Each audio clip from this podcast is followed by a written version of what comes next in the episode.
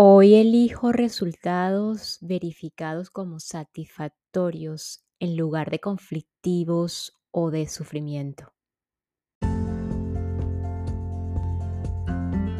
Hola, hola, quien te saluda Carla Berríos en KB en Unión Live un podcast creado a partir de un propósito vital en donde encontrarás diversas herramientas para ayudarnos juntos en este camino de sanación y así recordar el verdadero ser.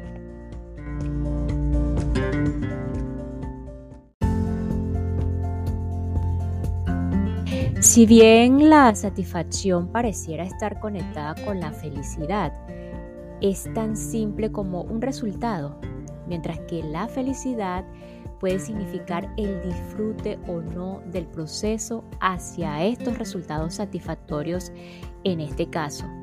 Algunos asocian esta satisfacción como un sentimiento de placer, así que puede llegar momentáneamente e irse en segundos, micros, milisegundos.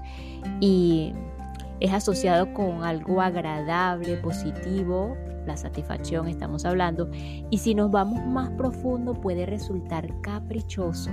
Aquí, ojo con esto, eh, eso que consideramos satisfactorio no siempre nos da placer, ni mucho menos felicidad.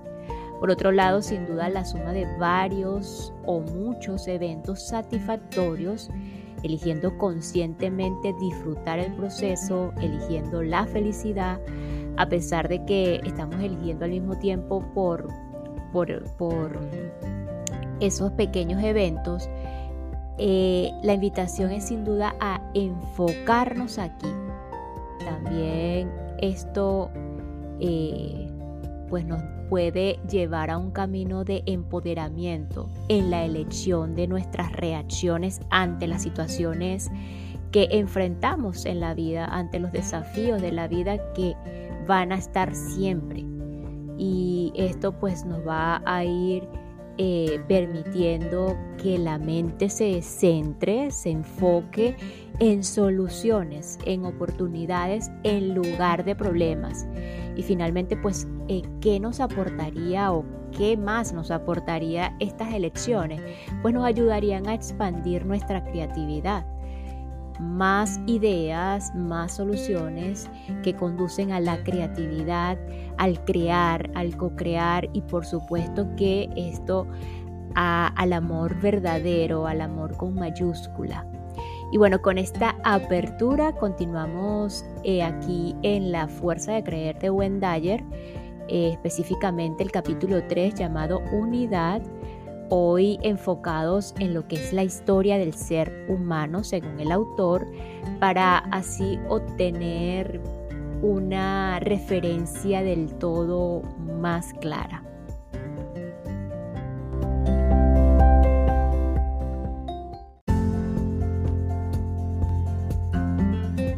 La historia del ser humano está llena de guerras y desorden.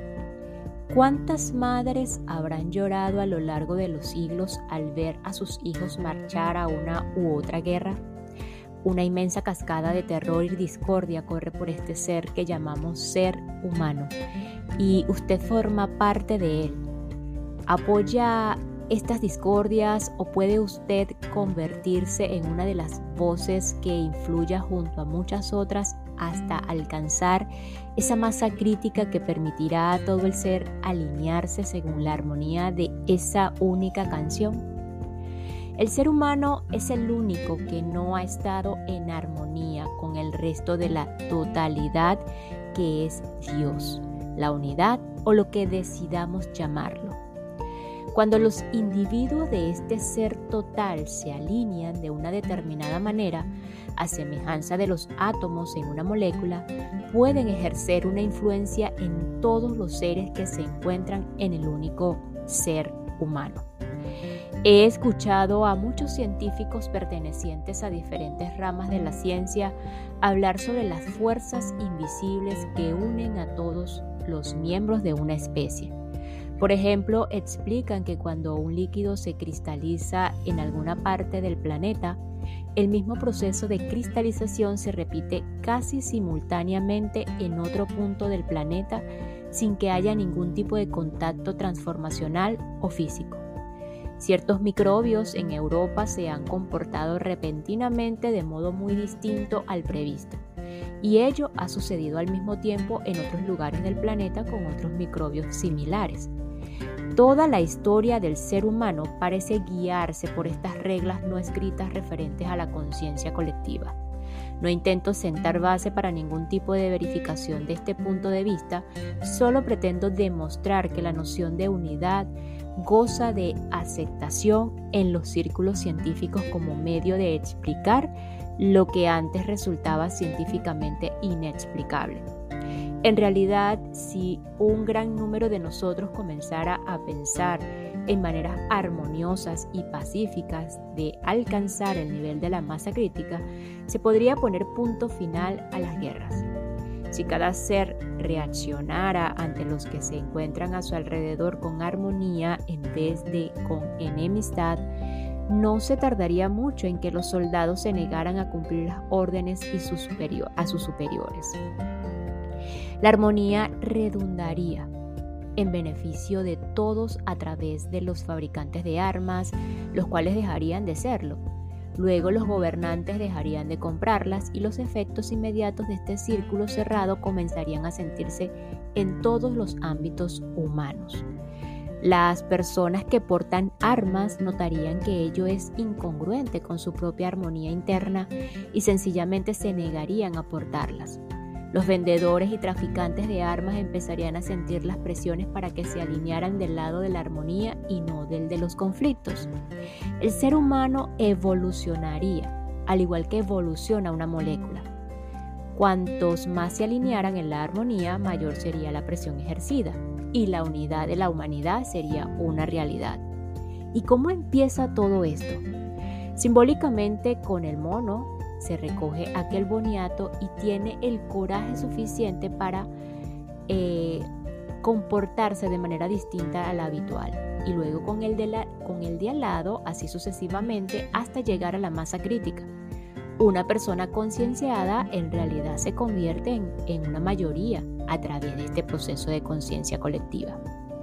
Un día me encontraba corriendo como de costumbre y pensando en esta cuestión de ser un yo que es nosotros, cuando advertí la presencia de otro corredor a unos 30 metros de mí y me pregunté algo que marcaría un hito en mi nueva vida, ¿cómo puede ser que esté conectado a ese ser al cual no he visto antes y no conozco, que sin embargo parece hacer lo mismo que yo? Entonces recordé lo de la perspectiva. Pensé en mis pies, los cuales se movían uno tras otro y en todas las formas de vida que existen dentro y fuera de mí, que nunca llegarán a verse, pero que no por ello dejarán de estar unidas indisolublemente y de ser fundamentales para constituir el ser que yo llamo Wayne. Decidí contemplar con la mayor perspectiva posible lo que tenía delante y por primera vez en mi vida me di cuenta de que 30 metros en una distancia física no significan nada comparados con una canción infinita que medimos según las distancias que recorren los años luz. El otro corredor se hallaba tan cerca de mí como el microorganismo del ojo lo está con respecto al páncreas. Por primera vez en mi vida me vi conectado a un ser que a simple vista parecía separado de mí. Era evidente que a pesar del punto que ocupemos en el globo y partiendo de la base que la Tierra es redonda, es imposible tomar partido por alguno de los lados. Vi que todos formamos parte de este ser en el que permanecemos con un modo de comportamiento y una personalidad propia y que cada uno de nosotros puede ejercer una importante influencia sobre la forma de proceder y existir de la totalidad. Una pequeña voz en esa única canción puede influir en todo el ser y llevarlo hacia la destrucción o la armonía. Eso fue lo que me sucedió ese día. Luego llegué a casa y le comenté a mi mujer el sorprendente descubrimiento. Después abrí una carta que había eh, recibido de una mujer iraní que podría toda, pondría todas las cosas en claro. una persona que habla de habla inglesa en Irán había leído algunos de mis libros y había decidido traducirlos al farsi para que así estuvieran a disposición de la gente en su país. Había traducido los libros, tenía unos, unas 5.000 copias circulando por las librerías y había creído oportuno sacar una segunda edición. En ese momento el gobierno se dispuso a prohibírselo alegando que las ideas subversivas que yo presentaba en el libro eran totalmente contradictorias con respecto a la filosofía de la revolución que estaba teniendo lugar en Irán. La sobrina de la traductora obtuvo mi dirección tras contactar con mi editor en los Estados Unidos y me escribió para decirme que mis libros le habían impactado fuertemente. Su carta llegó el mismo día que comprendí que no solamente estaba unido al corredor que se hallaba a unos 30 metros delante de mí, sino que también a toda la humanidad. La carta de Marian a Dolaji me sirvió para comprender que todos los seres humanos estamos conectados a pesar de las fronteras y las discordias que hemos creado convencidos de lo contrario. Marian especificaba en la carta cuán importantes le resultaban mis palabras y decía que en Irán existía una mayor concienciación que ciertamente iba en aumento sobre la necesidad de que la gente dejara de odiarse y se uniera al resto del mundo. Empezó a escribirme con regularidad y a enviarme regalos para nuestros hijos, tapices que ahora cuelgan de las paredes de nuestra casa, libros sobre la paz y el amor, aquella mujer nos mostró otro aspecto de la gente atrapada en ese círculo vicioso que supone la guerra. Un viernes por la tarde, Marian me telefonó desde Teherán. Lloraba de alegría porque acababa de recibir unas cintas y unos pequeños regalos que yo le había enviado. Desde entonces nos hicimos grandes amigos y nos telefoneamos de vez en cuando. A veces me cuenta que las palabras que le escribí y las cintas que le grabé están teniendo un gran efecto en las personas que hablan el farsi. La unidad de todo lo que nos envolvía me seguía sorprendiendo. Entonces me llegó una hermosa carta que me confirmó la universalidad de los seres humanos. A continuación, la carta eh, de Marian que le escribió a Wendayer y advierte que la imposibilidad de tomar partido por un lado desde ese círculo.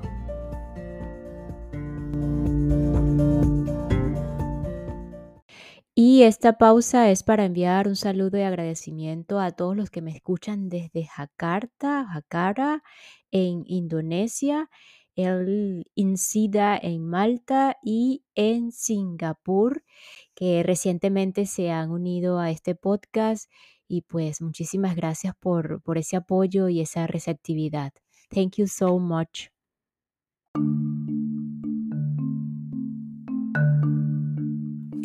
Bueno, ocurrió el 20 de noviembre hace dos semanas.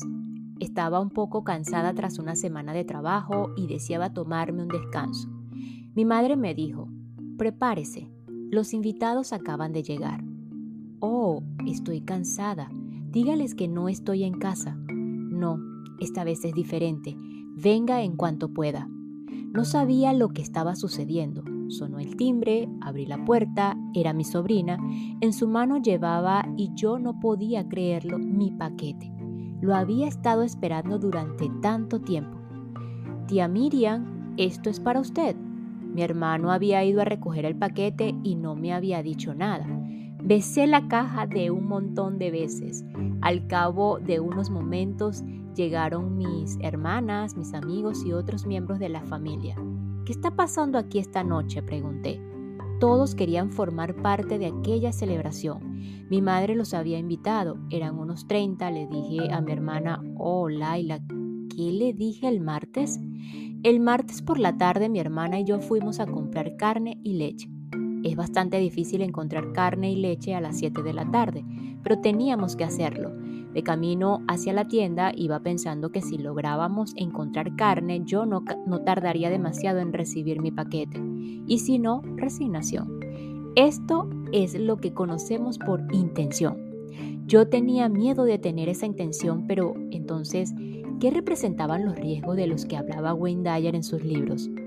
Han tenido mucha suerte, Solo nos queda este trozo, 8 kilos y medio. qué suerte, repitió el hombre. Precisamente nosotras queríamos 8 kilos. Oh, Laila, conseguiré mi paquete, estoy segura. Cuando le dije a la gente que el doctor Dyer me había enviado una cinta de video, todo el mundo respondió.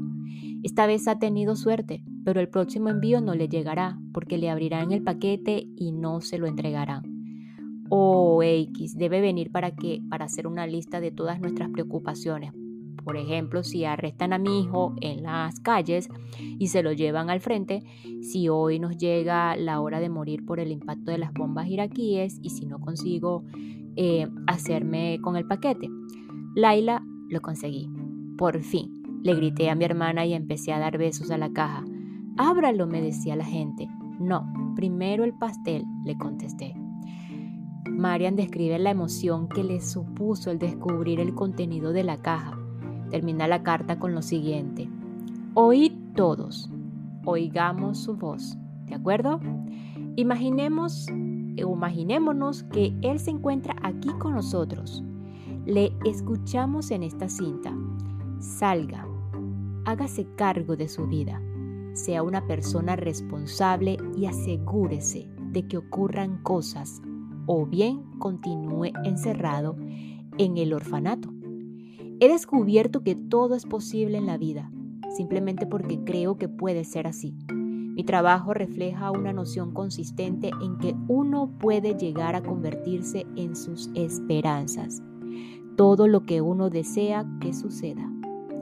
Era una noche magnífica, nunca la olvidaré. Eran las dos de la madrugada. Bueno chicos, es hora de irse. Yo me levanto a las cinco y media. Así que nos respondieron. Hacía muchos años que no veíamos una cara tan feliz, una risa tan sincera y unos ojos tan brillantes. Mi cuñado añadió, apuesto a que esta noche no duerme. Se lee la carta y escucha las cintas una y otra vez. Gracias por haber hecho inolvidables estos momentos de mi vida. Incluyó unas fotografías. Por favor, envíeme tantas fotografías como pueda. Cuantas más, mejor. ¿Es esta la enfermedad de muchos? Descartes. Pienso, luego existo. Marian, tengo una carta del doctor Dyer. Luego existo. Estoy muy agradecida por el libro que me envió y aprovecho la ocasión para desearle unas felices vacaciones. Con cariño, María.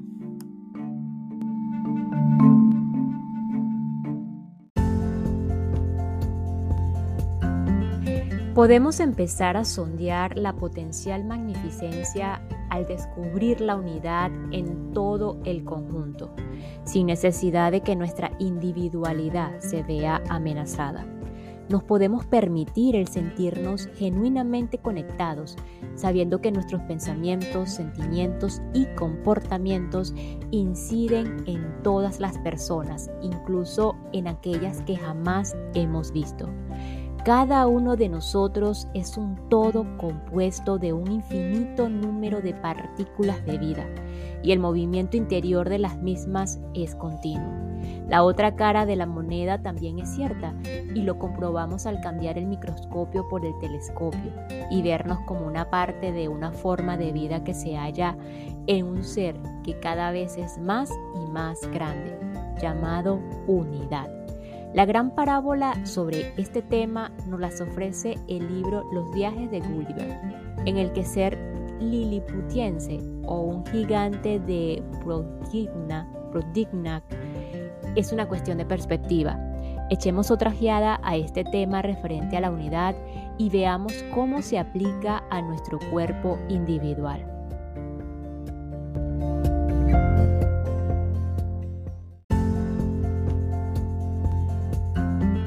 Y nos despedimos de este episodio con lo siguiente. El ser humano evolucionaría al igual que evoluciona una molécula. Cuanto, cuantos más se alinearan en la armonía, mayor sería la presión ejercida y la unidad de la humanidad sería una realidad. Nos escuchamos en el próximo episodio para continuar con la fuerza de creer de Buen Dyer cómo cambiar su vida. Gracias, gracias, gracias.